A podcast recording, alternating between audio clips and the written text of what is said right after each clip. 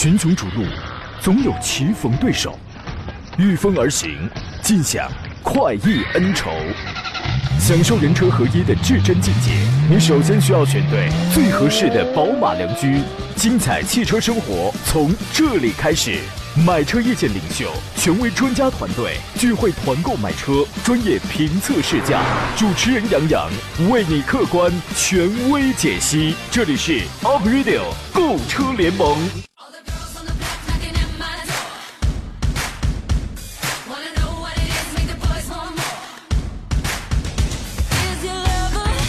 来啦，诸位，欢迎在礼拜三的上午时间收听山东交广开始直播的 Aprilio 购车联盟，我是杨洋，在济南问候全省的汽车朋友。雨过天晴了啊，山也朗润起来了，水也涨起来了，太阳的脸啊，就是太刺眼，也看不清了啊。也许济南最难熬的酷暑呢，已经在两里地开外了。今天呢，我本蠢蠢欲动要穿短裤来上班，真的，我一看天气，好家伙，济南三十三十还是三十一度，不行，得穿短裤，得贯彻我以往几年夏天一贯的这个宗旨。后来他们说要来采个访、录个像啊，于是作罢。让人一看，杨仔这什么形象？杨老师这什么形象？这是火云邪神啊，这是对吧？现在是这个中午，可能在此刻阳光一晒啊，有的时候您坐在这个车里容易犯困，是吧？听这档节目，打起精神来。今天直播一个小时，欢迎跟我们探讨研究一下选车买车的专业问题。直播间联络电话已经开通了。当你实在拿捏不定主意，谁比谁好，谁谁比谁更适合你，你可以去买谁的时候，欢迎听听我们的分析跟推荐。直播间热线是零五三幺八二九二六零六零八二九二七零七零，还有这种网络互动方式，您可以在节目上、节目以外的时间都可以联络到我。一个是我我的新浪微博山东交广杨洋侃车，第一个杨是木字旁，第二个杨是提手旁，侃拿侃拿山的侃。呃，因为我的所有的这个账号基本上为了大家方便搜索，那都。起的都是同一个名字，杨洋侃车啊，就微博这个前面要要多几个字儿。呃，车友群的号码是四八四二幺幺零零，微信公众账号呢，你可以关注山东交通广播，以及公众账号里面搜索杨洋侃车啊。那么今天呢，跟我一道探讨诸位选车买车问题的是来自北京少卿奥迪的总监少卿老师，你好，邵老师。杨洋好，听众朋友大家好。先跟您汇报一个好消息啊，那个您那 Q 七呀，啊，掉钱了。谢 谢谢啊！您看，好事儿。像是我这种没钱的、买不起您那车的，哎呀，我一听这消息太解恨了，你知道吗？耶！但是你好像买了很长时间了。呃，四年了。哎呀，这皮肤撼大树啊！看来这个好消息也撼动不了你，是吧？这个刚买了东西，立刻就掉钱，这样的经历、这样的心情，你经历过吗？你给我们揣摩一下好吗？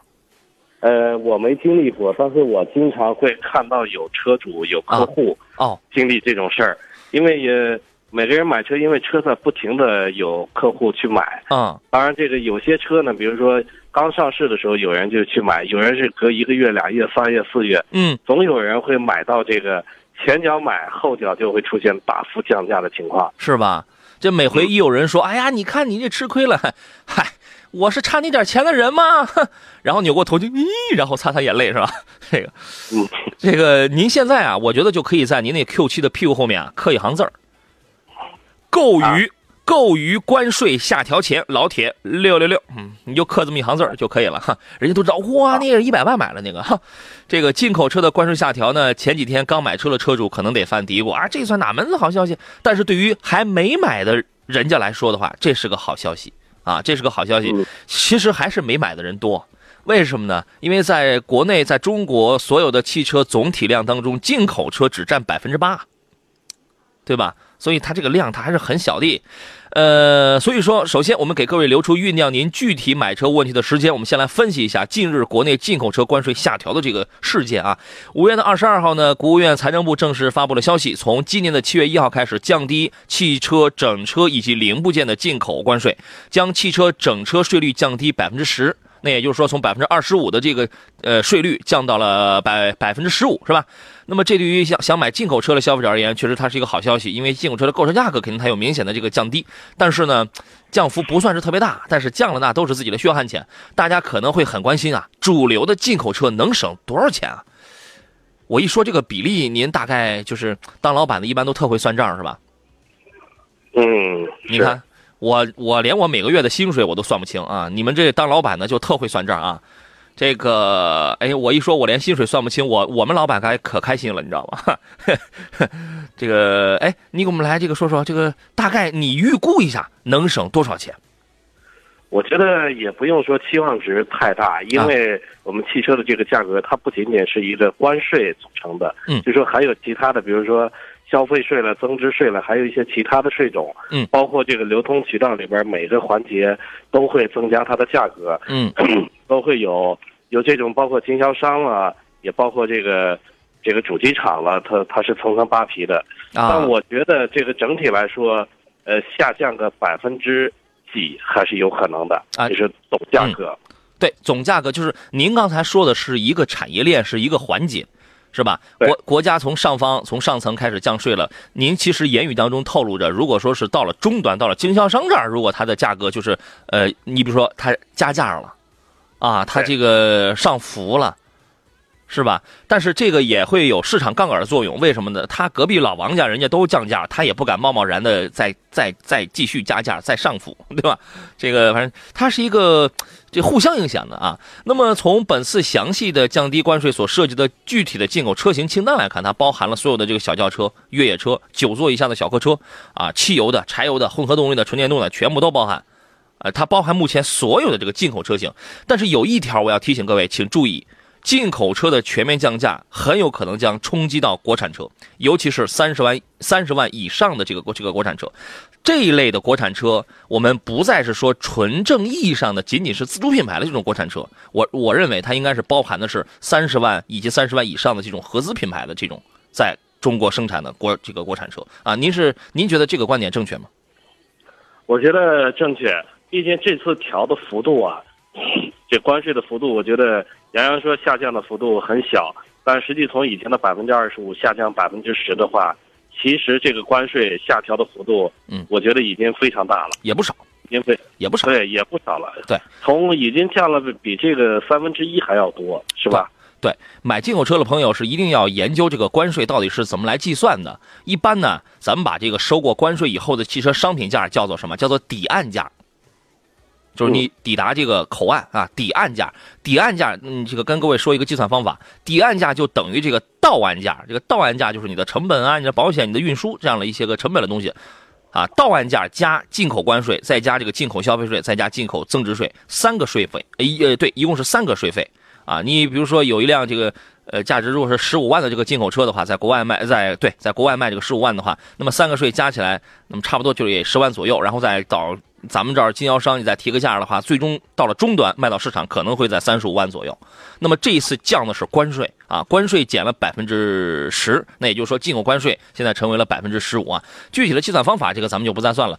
呃，可能有人说，目前已经官方宣布降价的厂商有哪些呀？太多了，特斯拉已经官方。本来我们以为上回这个关税要涨百分之二十五，特斯拉全线可能都会受损严重啊。这次他马上率先给出了它的降幅数据，咱们待会儿说。好了，我们继续回到节目当中，跟各位再来简单说说这个几个汽车品牌这个降价的情况。降价呢幅度有，但是总体来讲不算是特别的大吧。你比如说这个特斯拉的 Model X 啊，这个 Model X 呢，呃，我们刚才说那个谁那个吉普的大切啊，大切现在全部最高官降是六万五啊。你觉得六万五多吗？对于一台大切而而言不少啊，不少，嗯，反正都是自己的血汗钱，对吧？都是自己血汗钱啊。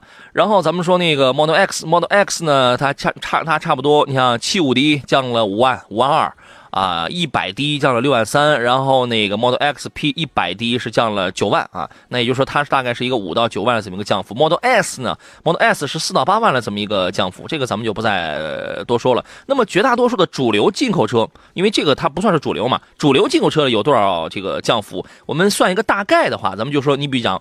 昨天节目里有朋友问到的是奔驰的 GLE 是吧？GLE 呢，咱们拿那个他他问到那个三二零来讲的话，国内指导价是是七十七万多那个，对吧？它的成本大概是降了有四万四万七，啊，然后 GLS 呢是降了有六万四，奔驰的 S 级呢成本是降了有七万，然后宝马的 X 五降了四万七，宝马的七系降了六万八，您那个奥迪 Q 七现在降了，你比如说 Q 七的四五就是卖那个八十四万那个，现在的降幅降幅是在四万六左右上，咱们就说一个大概，可能可能它到了终端的这个幅度，它是它真是不一定的啊，咱们就说按照这个百分之十的这个税率的变化，它是要这样降。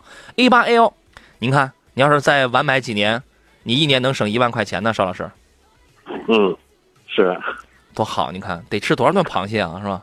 啊，洋洋老开心了。哎，不能提这事儿，不能提螃蟹的事儿。那个奥迪 A 八 L 呢，降了有六万九；卡宴啊，卡宴降了有五万六；途锐降了五万一；林肯的 MKC，你看这一次林肯乐了是吧？这本来这还得加钱呢。前两天有朋友要买那个 Continental 啊，本来还得加钱。哎，对，昨天节目当中不是有一位女士要买那个捷豹的 F Pace 吗？那个也降价了，那个也降价了啊。林肯 MKC 降了两万六，呃，Continental 降了三万七，像牧马人这样的基本上就降一万九左右。大呃大切它是那个三点零的大切才降两万五啊，等等等等，这个咱们就不再多说了。包括雷克萨斯啊、路虎的发现、沃尔沃 x C 九零降了降了三万八啊，这些反正都有一些变化。那么要讨论一个问题，刚才。邵青老师已经给了一个结论，他一定会对这个合资车或就就是对于在华生产的这种国产车会有一些冲击啊。您觉得这对我们自主品牌提出了一些什么样的要求？对于合资品牌提出了一些什么样的要求呢？呃，我觉得是这样。这个过去啊，关税高，我觉得是一方面，不是说国国家肯定不是为了就是一味的想多收税，是为了保护，其实也是是为了保护合资品牌还有自主品牌，对的，让他们能够有更好的发展空间。你一冲击就完蛋了。是吧？对，因为让进口车型，毕竟人家比我们这个投入这个时间比较早，嗯，人比我们早得多，所以我们的质量、我们的这个产品跟不上人家的节奏，嗯。但是这几年来，这个我们自主品牌成长的速度非常快，也包括合资品牌。现在呢，我觉得也是时候，因为现在从车展上来看的话，很多自主品牌和这个合资品牌，还有进口品牌，这个质量，我觉得。已经是差距非常非常的小了，嗯，也得看是买多少钱的，对吧？对，所以现在呢，我觉得降税呢，这是一个非常好的时机了。嗯，呃，当然这个时候也会给这个让我们这个自主品牌，如果说想长时间的还能够保持这种高速增长，嗯，包括这个高速的发展的话，它必然的还得快速的提升自己的质量，对，然后配置，包括这个。呃，让消费者有更能得到更实惠的价格，我觉得这也是他长期需要做的。可能现在在听节目的有的消费者、有的听众会觉得这玩意儿进口车跟那个自主品牌中间呢还隔着不少呢。你不说还隔着这个合资品牌车呢？朋友，牵一发而动全身，这是市场的不断的往下侵吞，对吧？嗯，市场的不断的往下侵吞呐。那你这个进口车的，那你要便宜了之后，它会侵吞一批这个。呃，相近价位的合资品牌的，对吧？那么合你这个合资品牌的，你包括它的新产品，它是不是要出新产品来应对？然后它的价格体系是不是要重要重新要进行调整？它一旦调整之后，那你往下侵吞这个自主品牌，对吧？这个它是牵一发而动全身了这么一个事儿。呃，对于国内的这个市场而言，我觉得首先将影响就是。市场产品价格体系的它一个洗牌，它一个重置，还有整个车市的消费升级。像您刚才讲的，这个质量应该是要不断的要这个提升，啊，进而带来的影响是跟这个进口车同品牌的国产车这个定价方面的这种调整。自主品牌，所以你必须要做好这个未雨绸缪这种工这种这个呃动作啊。那么我觉得是挺严峻的。有一位业内人士说说，倘若我们在品牌力跟产品质量上无法获得进一步提升的话，二十万元可能又将成为自主品牌难以跨越的门槛。我觉得说的一点都不是危言耸听的，因为现在本来在二十万上的自纯自主品牌那就是少之又少。如果它的上方市场如果再继续再往下再这个侵吞的话，那更不会有人买了。嗯，是对吧？所以说，它是一个倒逼的一个关一个关系啊，以这个进口车的关税下调来倒逼我们的自主品牌更快的来这个跑起来，更有能力、更有能量的去进行竞争啊。那么对于这个整车而来来来讲的话，刚才说了，这个汽车零部件的关税也会这个下调，但是本次零部件的关税应该说影响并不大。为什么呢？因为进口车的保有量目前仅占到百分之八，剩余的百分之九十二呢都是在咱们国内生产的产品啊。即便你是合资品牌的这个零部件的话，也基本上现在都是本地化生产。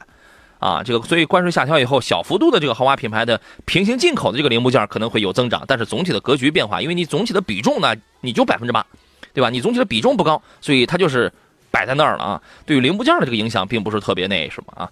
好了，这个事儿来说与诸位打算买进口车的朋友啊，您可以研究一下这个情况。一位网友叫此人已疯，他说：“杨哥，我两个礼拜没听你节目了啊，今天又听到你的声音，从你声音当中我感觉你又胖了，你就是，哎。”名如其人，此人已疯，此人已疯，我不会相信你的。刺客的问题，杨好，少卿老师好，我呢想咱们要看大家挑车买车的问题了啊，遇到问题您现在可以打热线，还可以发微信、发微博、发 QQ，我全部都能收得到。咱们就开始了啊。刺客说，呃，我想选一个非承载的 SUV 啊，落地尽量不要超过四十万啊。非承载的，您能想到了都有谁呢？非承载的，我觉得硬一点的像非承载的，像这个丰田的，像路虎了，这都属于吉普非承载车型啊，也包括这个三菱。三菱，嗯嗯，三菱四十万，你你说了，那就一款车，就是就是帕杰罗了。呃帕杰罗，对，帕杰罗刚出的二零一八款，价格可能不会到四十万，它到不了。对，帕杰罗那个三点二零一八款的三点零的那个标配才是指导价是三十六万九嗯，啊。技术因为变速箱技术它是个五档的，不算是多么的先进，但是很但是很可靠，这个是很这个是很可靠。牧马人怎么样？呃，牧马人也可以，就是舒适性太差了。我觉得在空间方面可能会小一些。对，就是舒适性太差了。像福福特探险者应该不是非承载的，是它是非承载的吗？呃，福特的探险者这个车的底盘我还真不了解，但我觉得应该是承载式车身。是吧？这个您可以去落实一下。反正这个车整体是比较硬派，我个人最喜欢的是它第三排电动折叠放平，啊，那个功能非常的好。我记得之前有朋友发一微信问的是买锐界的顶配还是买，呃，就是反正是机头还是凤尾的问题，还是买这个 Explorer 的这个低配，啊，之前有人问过这个问题。其他的，嗯其他的不是太主流了，啊，我觉得你可以先考虑一下这几个啊。呃，严果儿说，严老师你好，上个星期五我没太听明白。呃，周一问你，你没说啊？昨天没时间听，不知道你们说了没啊？你这个问题没有，我我一般我说过的问题，我就因为平时这档节目的问题会特别多。天津一汽骏派的 CX 六五到底值得买吗？它和奔腾 B 五零动力总成有关系吗？我跟你讲，销售顾问他要是真是个优秀的销售顾问的话，他不应该跟奔腾 B 五零给你扯上关系，他应该跟宝来给你扯上关系。我我周五的时候我就说了，这个车目前根据我的判断，它的它的变速箱跟它的那个发动机应该都是拿宝来改过来的。你比如说，峰值扭矩都是在三千转的时候，对吧？这个最大功率都是这个都是在三四千转的时候，就是具体的数值稍有稍有不同。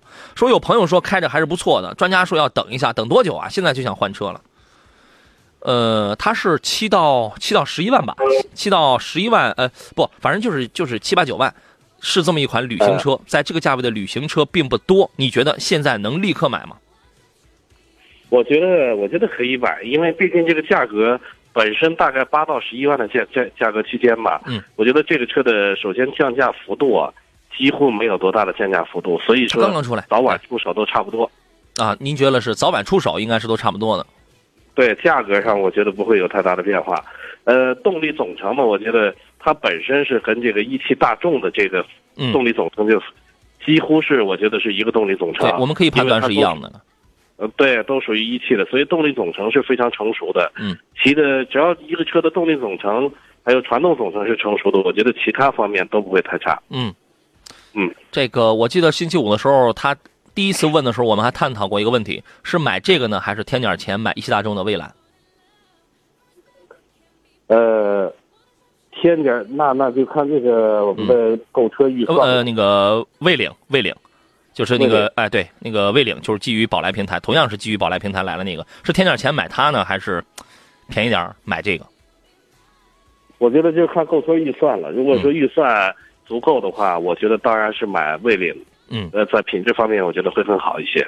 对就是在在这个品控方面啊。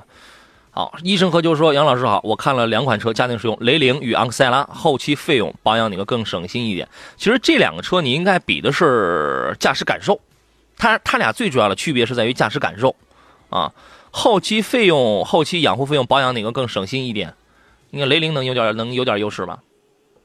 我觉得雷凌但是差别不大后期养养护费用会更便宜一些。嗯，但是差距其实并不是很大，因为因为大家保养差不多都是四百来块钱，你四百一，我四百四，这有什么差距？对吧？但是这两个车的操控性是不一样的，因为你要买1.5的昂克赛拉的话，你 1.2T 的雷凌你应该开不出什么感觉来，但是你如果换上2.0升的这个昂克赛拉的话，它就多了一样东西，叫做 GVC 动态矢量控制系统。其实它就起到一个 ESP 的一个作用。我曾经在场地上，我拿这个车跟新思域是对比着开的，啊，新思域我要我要是开快了，它那个侧倾就不要不要的了，侧倾的非常厉害。但是新思域有新思域有一个好处是什么呢？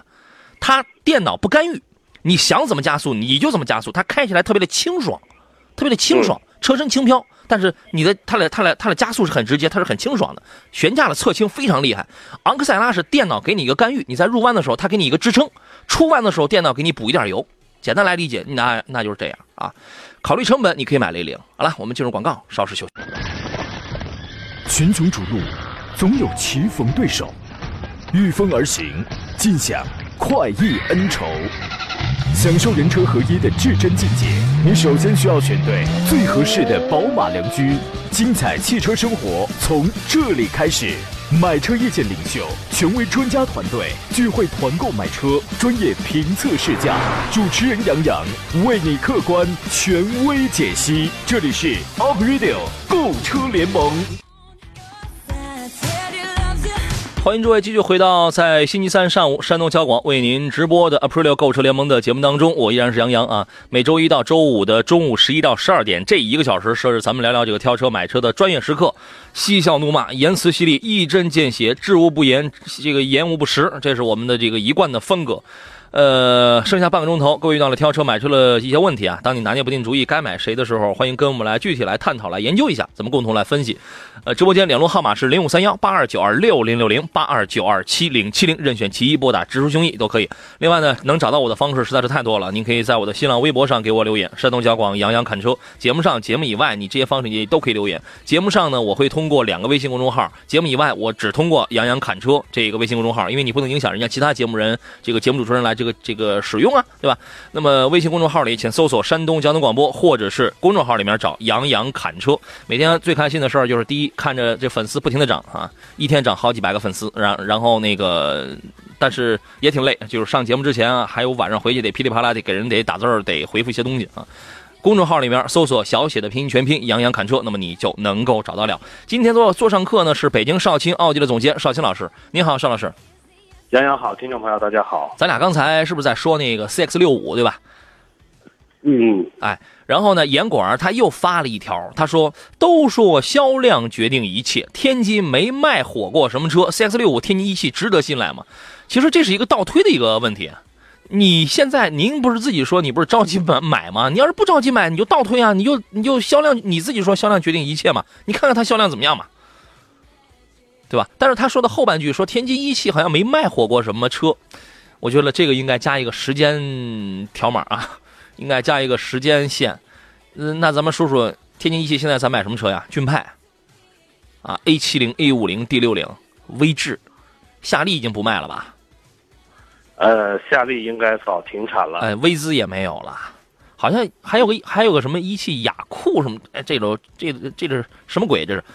呃，威志、威姿、威乐、夏利啊，没了，就这些东西。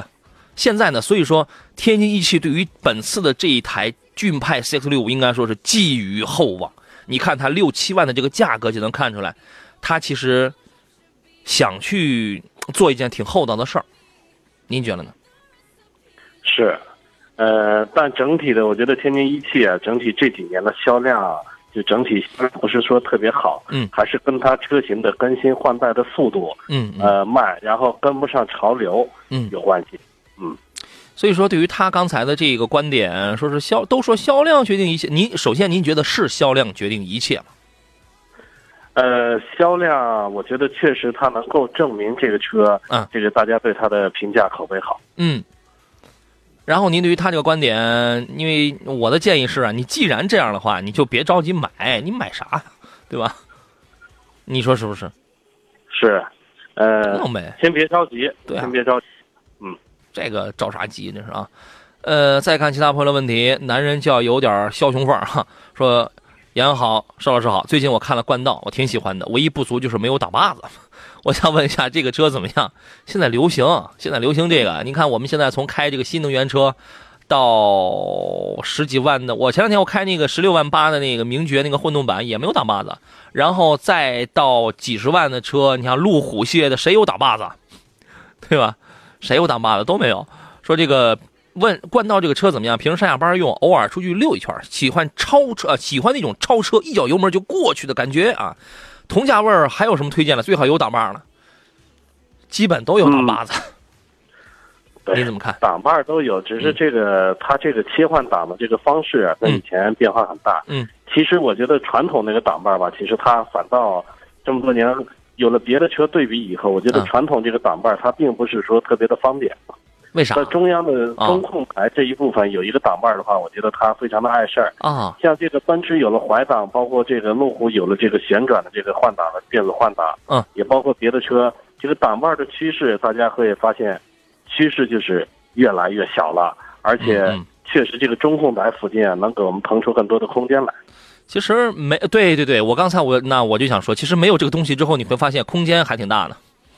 呃是啊，对，空间会比呃平时会大很多。对，有的人可能会担心，哎，这玩意儿会不会有误操作什么的？这个就不用担心了，因为它在设定的时候呀，它都它都有一些这个提前它有些设定。之前前几年有人还说啊，你比如说我这个电子手刹，当时那个电子手刹 EPP 刚出来的时候，那个很多人说不行，这玩意儿你要那你要开着车，小朋友那要那要一拉我再翻喽，想多了想多了哈，只有在这个哎其实跟这个类似的呀，还有就是 在十十十年前吧，嗯，十多年前，这个电子助力转向刚上市的时候，大家嗯都抱怀疑的态度，哎啊这个电子转向到底靠不靠谱啊？嗯嗯嗯实际从这十年的观察来看，电子助力转向其实比这个液压助力转向更加是耐用，对，很靠谱。而且还非常的方便，呃，永远不会亏助力油，呃，确实故障率呢相对来说是非常低的。对另外，冠道这个车呀，你要买的话，一定要买那个 2.0T 的。这个为什么我们听到了太多关于东风本田 CRV 的这个 1.5T 的发动机，这个不行，那儿不行，反而我们很少听到广汽本田的有一些负面的消息。他们大件都是一样的，我们为什么会很少听到广汽本田的一些什么负面的东西呢？因为它会灭火，就这一条。对吧？因为它会灭火，啊，这个我一点儿都不觉得会灭火是一件好事儿。我觉得实实在在的，你产品是什么样的，这个就是怎么样的。但是它都是一样的东西，你明白啊？所以要买的话，买三七零，就是两点零 T 的啊，那个超车也好，那个超车也好。同价位的还有什么别的推荐吗？同价位的，我觉得要要想要更大的空间的话，如果选德系的话，可以考虑嗯途观 L，、价位哦跟它比较接近。嗯，呃，想图空间大的话，两点五的优惠完了，你甚至你买那个两点零 T 的那个什么冠道的话，它的入门价格就比两点五升混动版原原价在三十一万的那个楼兰要更高。现在应该是楼兰优惠完了之后便宜，对吧？呃，两点五那个混动，哇，那个提速也那也很快的。我当时楼兰刚一出来，我首先开的就是它那个混动车，然后空间再大点儿了，那就是锐界、汉兰达这样的车子了。但是你这俩车你要想超车一脚油门就过去的话，都挺费劲，都挺费点劲啊，因为车身不够那么的轻啊。呃，哪吒说：“杨哥，我问一下，想给媳妇儿买一个两厢车，十万落地啊？这个刚才我上节目之前，我看您给我发微博了，因为来不及打字了，我就没给您回啊。呃，不求别的，就想开着舒服，不想要非独立悬挂啊，那就是说得要独立悬挂的，对吧？主要是带着宝宝，国产合资无所谓，自动挡不知道给我解读了吗？我刚下班刚上车，没呢。咱们现在咱们来说，两厢车十万要落地的，得是独立悬架的，还得是独立悬架，两厢十万左右能落地我就想到一款车，啊，福克斯。福克斯。对，因为在这个价位，你能见到的飞度，你能见到的骐达什么的，基本都这都是扭力梁的。我觉得，我觉得其实，呃，像这么小的车来说的话，我觉得对悬架的要求啊，不要那么太高。嗯，它得得舒服。其实我可以，我可以推荐两款，一个啊。是这个一汽丰田的威驰，再一个就是广汽广汽丰广汽本田的飞度。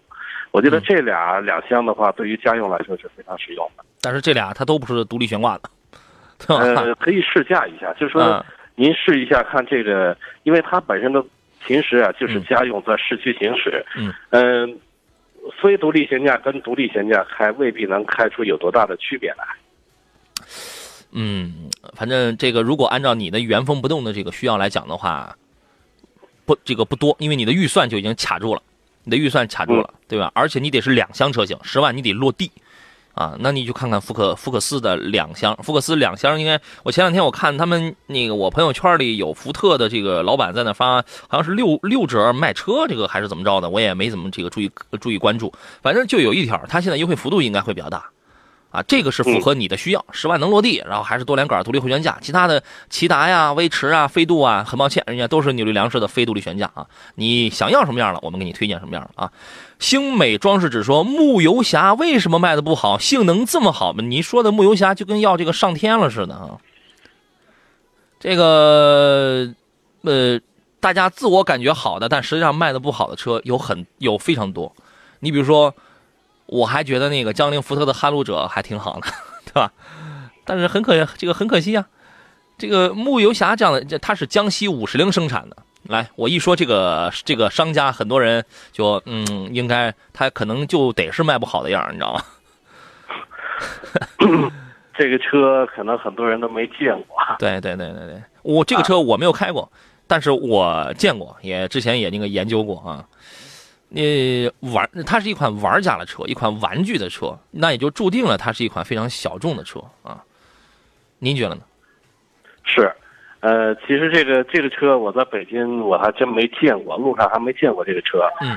所以它的市场包量小，大家对它的这个认知少。如果说对它能够有彻底的理彻底的理解的话，对这个车彻底了解。我觉得可能会有很多人去喜好多出行越野，嗯，这些玩家可能会选择纯玩型是吧？二二十万你能买到真的不太多的非承载车身，分时四驱七座的，还得是合资是吧？我们进广告。好了，诸位，时间很快，留给我们最后的十几分钟，我们来看大家的这个问题。刚才他说到这个牧游侠，我还想起一点啊，因为牧游侠现在主推的是柴油版的这个发动机。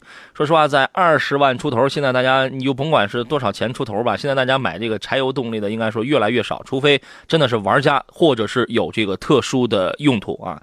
呃，所以刚才尚军老师说，在北京几乎没有见过这个车。北京现在还有几个人会去买柴油车呀？嗯，北京因为它是不允许柴油车上牌的啊。就是你国企也那也也也都不行啊，对，除非是什么有 有外地的这个车主上挂的外地牌来来北京办事儿路过，嗯，有可能我们才能见得到。对，所以说这个东西啊，你要玩行啊，该有的什么一顿差速锁它也都有，你纯玩纯玩这是可以的啊。带着阳光奔跑说杨，我到现在我还开着天津一汽的威乐呢啊，零六年的车跑的还挺好，丰田的发动机。对呀，这个就跟我们昨天做节目啊，我们那个昨天说的是，你买过长安铃木的车吗？长安铃木的这个小排量车，那就好家伙，K 幺四 B M 幺五 A 这样的一点四、一点五升小排量车，满足了当年多少中国人的这个有车的梦想啊！从北斗星开始，一点零的，尤其一点一一点四的北斗星开始用那个进口的 K 幺四 B，对吧？满足多少人啊？但是现在时代变了，大家喜有钱了，喜欢大而全了，即便再追求节能的话。人家可以一步到位买新能源了，对吧？而那个谁，那个长安铃木又没有什么大尺寸、大规格、高品质、大排量的车子，时代变了，嗯，他现在已经跟不上了。呃，知了天空说飞度的悬挂是真不舒服啊，飞度悬挂就是不是太舒服，反正跳的比较厉害啊。呃，刺客又补充了一下他的问题，他说不好意思，我刚刚去帮一个骑三轮的老太太了。推老太太过马路啊，他想选那个非承载的 SUV，落地尽量不超过四十万，动力好一点的轻度越野，每年五次以上自驾游啊。这个刚才其实我们给您已经分析过这个问题了。邵军老师，刚才咱们说了有几个车来着？牧马人，牧马人，呃，还有谁来着？飞度的，呃，汉兰达，那不不，非承载啊，他也非承载，对对对，他要非承载。刚才我们还说了谁来着？呃，一个是牧马人，还有三菱的帕杰罗啊，对，帕杰罗，嗯，帕杰罗。对吧？就是也，嗯，我觉得也没必要给推荐的多了，多了就该眼花缭乱了。对对，这个您可以那个看一看啊。山清水又说，请专家点评一下吉利远景的叉六哈，哪一款值得入手？远景叉六现在没这么叫的呀，现在是不是叫远景 SUV 啊？呃，应该应该应该就是远景 SUV。远景叉五。有叉六有吗？你呃，它是这样，应该是一年多以前，当时我们叫过远景叉六这个名字，因为在汽车圈里啊，它是它是这样啊，有的人可能你就你就只专注这个车了，所以你那那你会想，哎呀，这什么这什么专家，怎么怎么连叉六都那个不知道？因为我们每天我们接触的信息太多了，特别的多。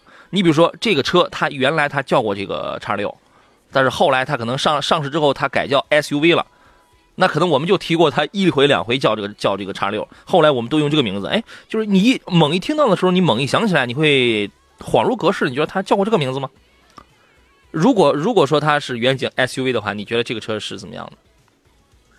我觉得，呃，因为吉利这两年的这个品质质量，我觉得提升的速度非常快。嗯，而且它，呃，和其他自主品牌一样，配置比较丰富。然后呢，而且这个市场大家对它的认可度也高。嗯我觉得价位吧，应该这个价位是在都在十万以里吧。嗯，十万以里，我觉得在这个价位区间，如果买合资的，几乎买不到什么好车。嗯，嗯，可以选。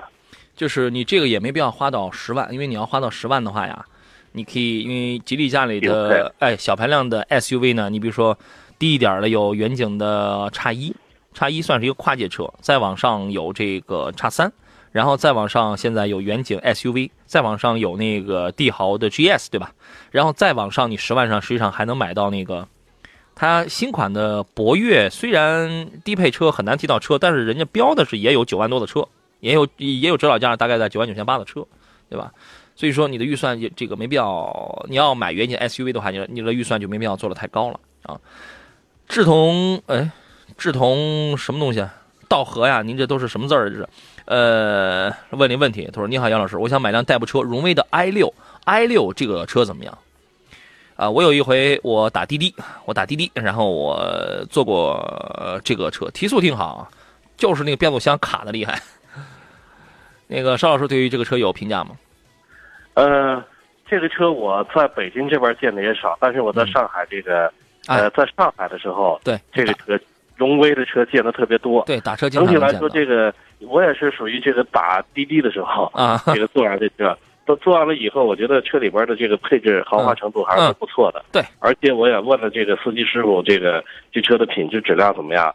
这个司机师傅对这车的评价也是非常的高。整体来说，嗯呃，乘坐舒适，而且车里边这个配置档次，在同价位里边都算是比较不错的。对，荣威这两年那个邵景峰先生，就是邵景峰是他的设计副总监，他所设计的荣威的最近的这就近几年的这些车，包括名爵的这样的一些车，首先你从车的车风你就能看上去流线非常好。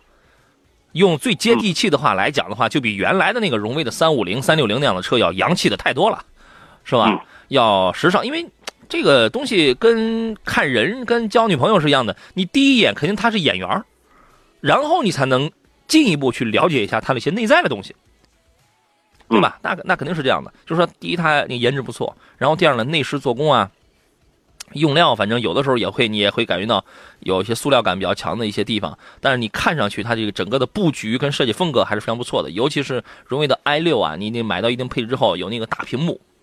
啊，空调啊、音响啊，这个都可以触控按键设置，你还可以自己往里装一些 A P P，对吧？但是它那个变速箱的卡，那是那是真的卡，为什么呢？因为 i 六出来的相对要早一些，它那个 1.0T 的它是一个三缸机，我我建议你买，你不要买三缸机。第一，你要买 1.5T 的车子；第二呢，它那个变速箱七档的干式双离合卡，它会在什么什么情况下卡？就是起步的时候，在堵车嗯堵呃堵车起步的时候，它真的会顿挫是比较明显的，这点是不太舒服的啊。你可以去亲自去这个试驾一下。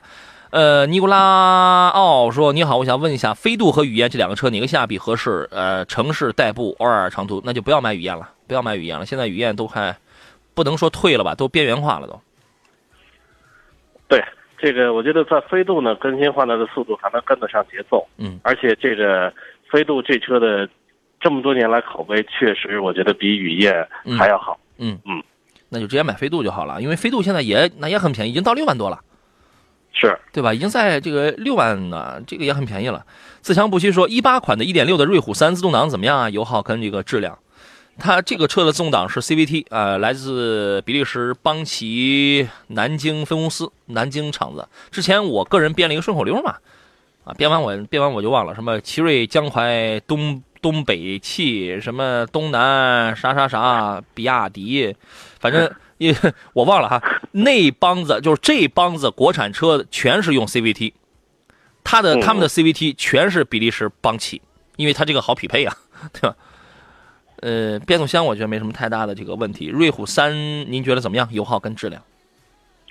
呃，当然油耗质量啊整体来说，我觉得还说得过去。嗯。呃，毕竟现在包括这个我们在新闻上看了，包括这些车主爆出来的这个，我觉得它本身负面的消息还是非常少的。嗯嗯，就是说这个车其实是可以可以购买。质量可以购买。行，呃，思业的问题，帮忙介绍一下别克 G 幺八这款车吧。二五 S 和二八 T 哪个性价比要更好一些？在 G 幺八这个车上，我建议就不要谈性价比，为什么呢？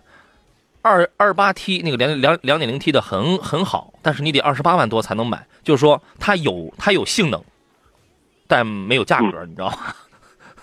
性价比嘛，你就是分分子上整车的质量、性能、品质，这个就这个咱们叫性能。分母上了是这个价格。什么叫性价比高啊？分子越大，分母越小，它性价比它就越高啊。但是这个车你没法这样去衡量，性能挺好，但是那个价格，但是性价比不高啊。还有听说别克车行驶八万公里以后，油底壳密封圈会漏油，这个是真的吗？同等价位差不多了，空间够大的 MPV 还有哪款可以推荐？您先给来分析一下，您建议买2.5升的还是 2.0T 的呢？